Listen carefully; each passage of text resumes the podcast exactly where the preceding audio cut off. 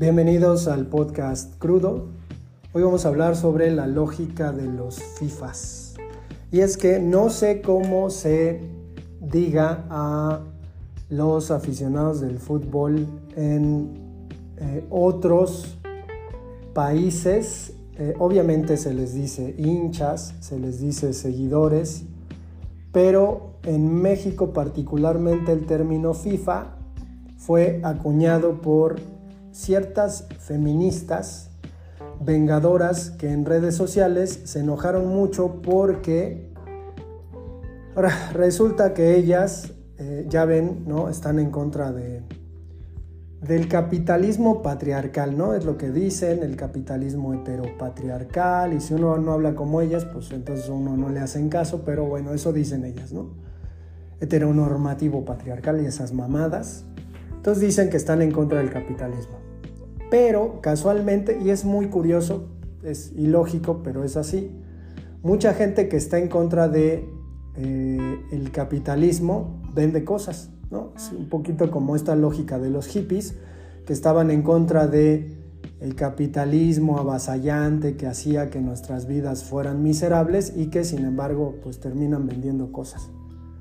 Entonces, a partir de esta, de esta cuestión, algunos hombres en redes sociales comenzaron a llamarle a estas mujeres que están en contra del capitalismo y que odian el dinero y no lo soportan, que preferirían el trueque feminista y sororo. Entonces, según, según, pero de todos modos venden cosas.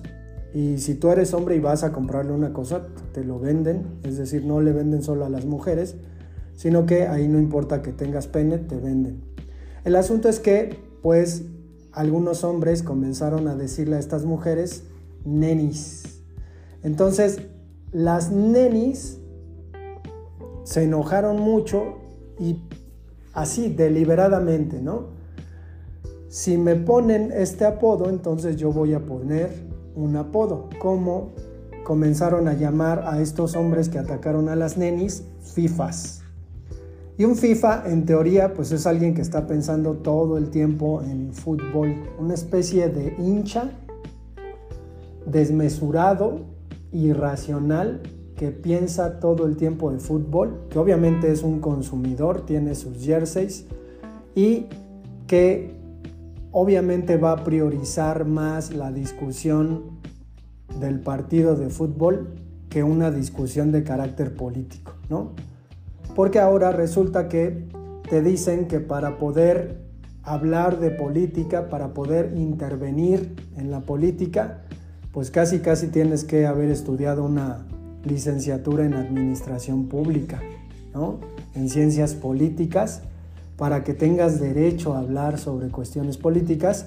Y obviamente estas personas dicen es que pues la sociedad no está politizada, no les interesa la política, entonces cuando te interesa te dicen que no, no eres alguien que, deba o esté autorizado a hablar sobre la política porque pues no sabes, no estudiaste, entonces tonterías. En este sentido creo que es real lo que ocurre si muchos hombres a veces priorizamos el fútbol y dejamos de lado la cuestión política e incluso nos interesa más la política del fútbol, la economía del fútbol, que la economía social o la política de la sociedad.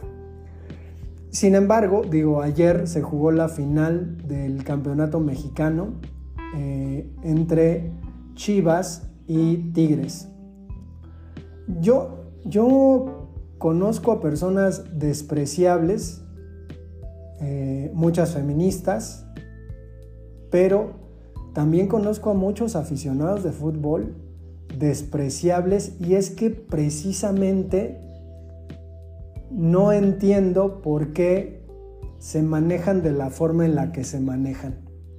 Primero, eh, su, relación con respecto a la victoria, su relación con respecto a ganar, esto sustentado a lo mejor en el pasado de un club, es decir, si el club aparentemente es un club ganador, que en México de repente si ganas 14 campeonatos durante 14 torneos que llevan años, los torneos en México son dobles, hay dos torneos al año, imagínate llevar 14 campeonatos y decir, que eres el mejor equipo y que eres uno de los mejores equipos del mundo, pero bueno.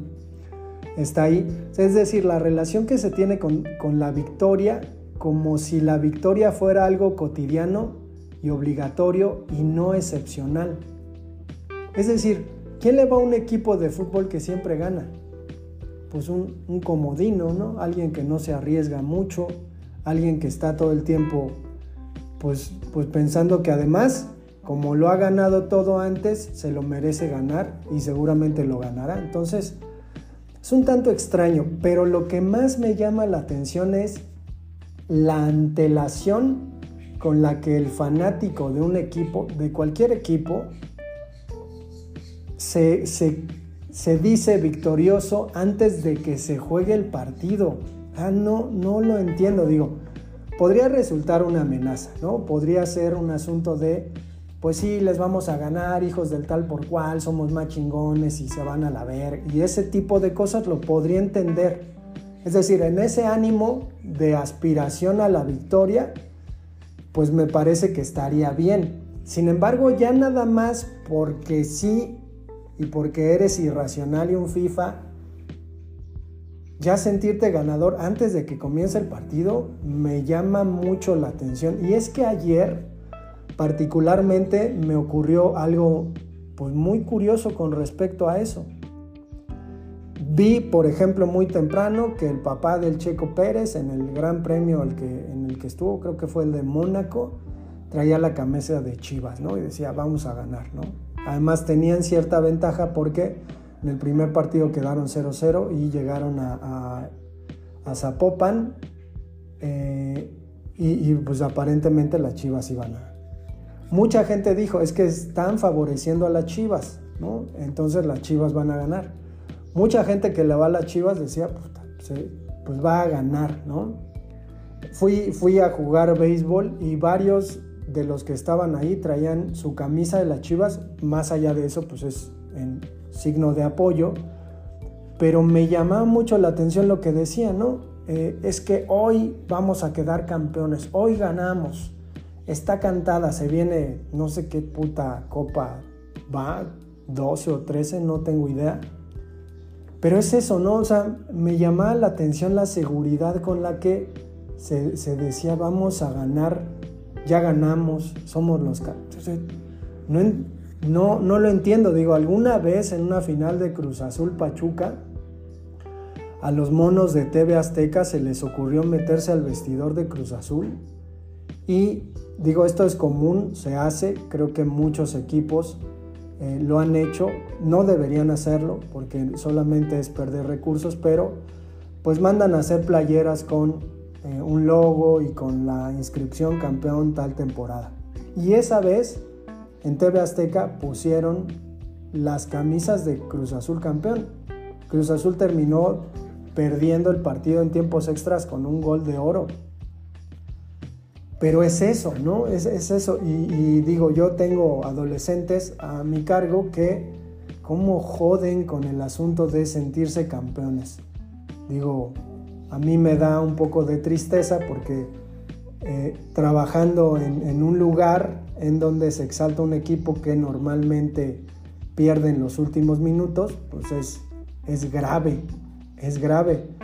Y es que curiosamente esa mentalidad no la llevamos a la selección nunca, ¿no? Es decir, cuando, bueno, solamente cuando jugó México contra Estados Unidos, pues sí se tenía esa mentalidad de que ya ganamos, ya estamos en el, en el quinto partido, ahora sí, ¿cuál papá? Que nos la dejan Cayetano. El asunto es que, pues va por ahí. ¿Y qué sustenta esta, esta idea de victoria inminente y obligatoria del equipo al que le voy?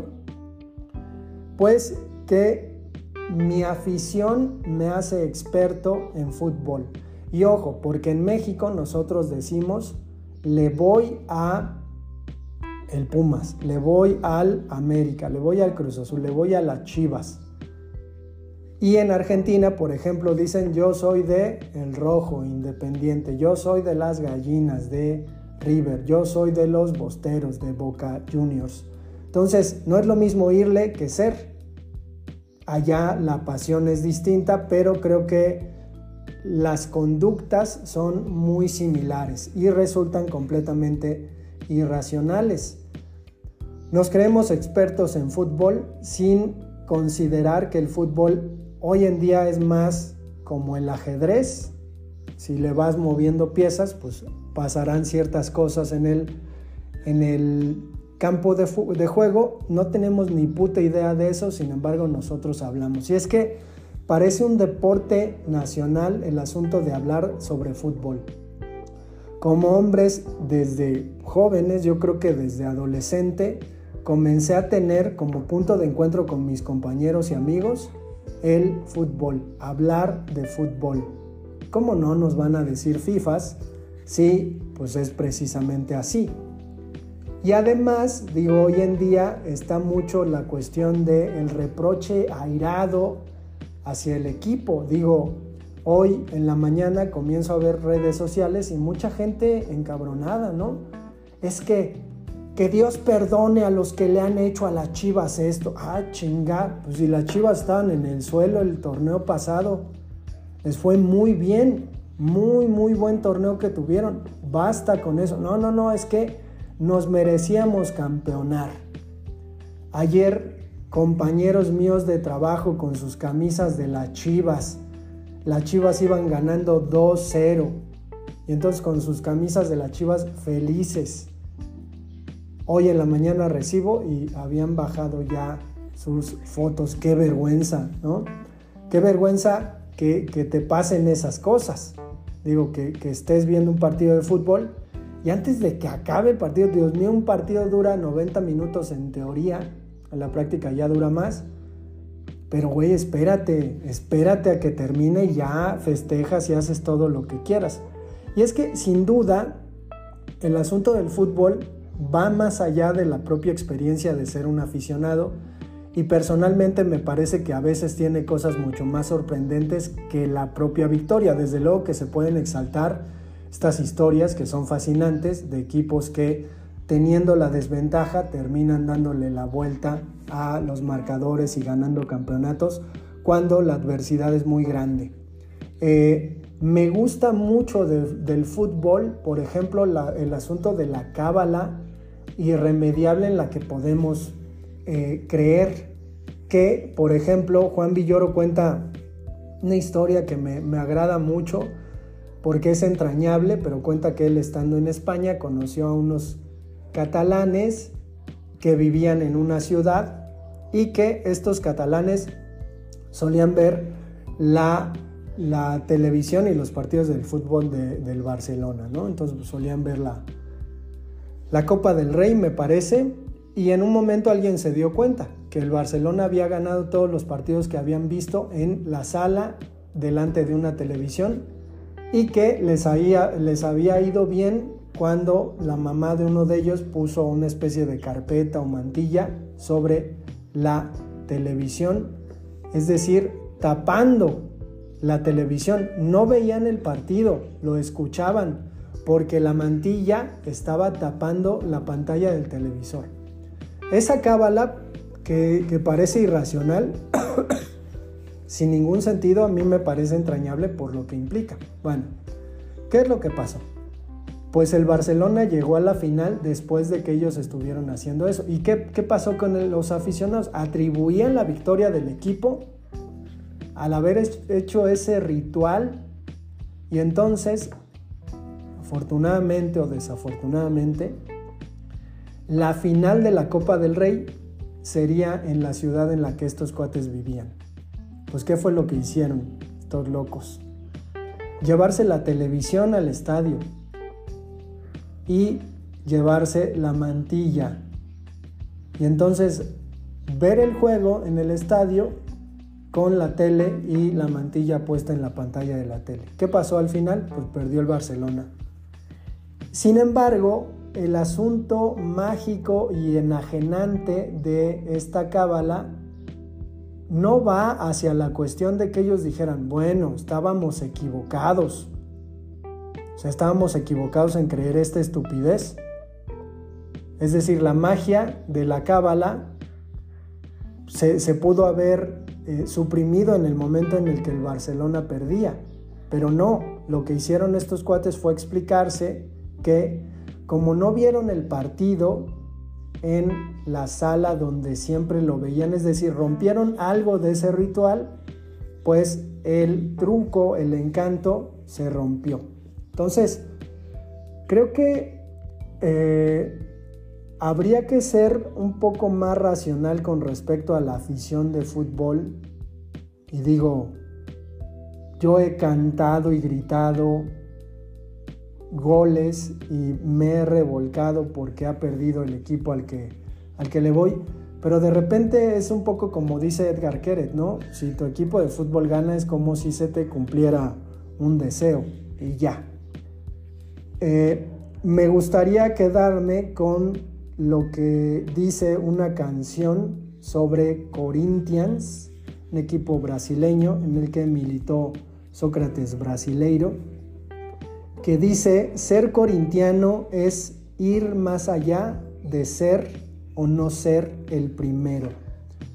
Entonces creo que en estos tiempos en los que estamos obsesionados con ganar, ¿no? Eh, además el asunto de ganar pues, se convierte en la posibilidad de burlarnos de todos los que no quedaron campeones, ¿no? es decir, de todos los demás equipos de una liga, eh, nos creemos con el derecho, ¿no? Como aficionados de burlarnos de los demás y hacemos aspavientos y todo esto, pero eh, creo que, que lo importante es ir más allá del asunto de que si tu equipo gana o no gana. Tendríamos que darnos cuenta que la mayoría de veces nuestro equipo no gana. Digo, en México es pues, muy difícil que tu equipo gane, ¿no? Ahora que en México, por ejemplo, los equipos se arman y los periodistas dicen es que este equipo está para campeón, pues dices, bueno, y no queda campeón y entonces es un fracaso.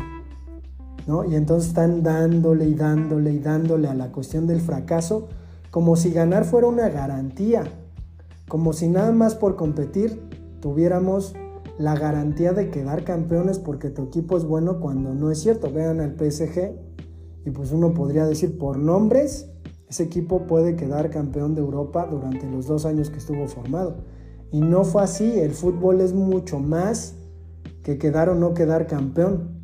Y ahí están un montón de futbolistas que no quedaron campeones, que no ganaron nada y que aún así son personajes muy relevantes de este deporte.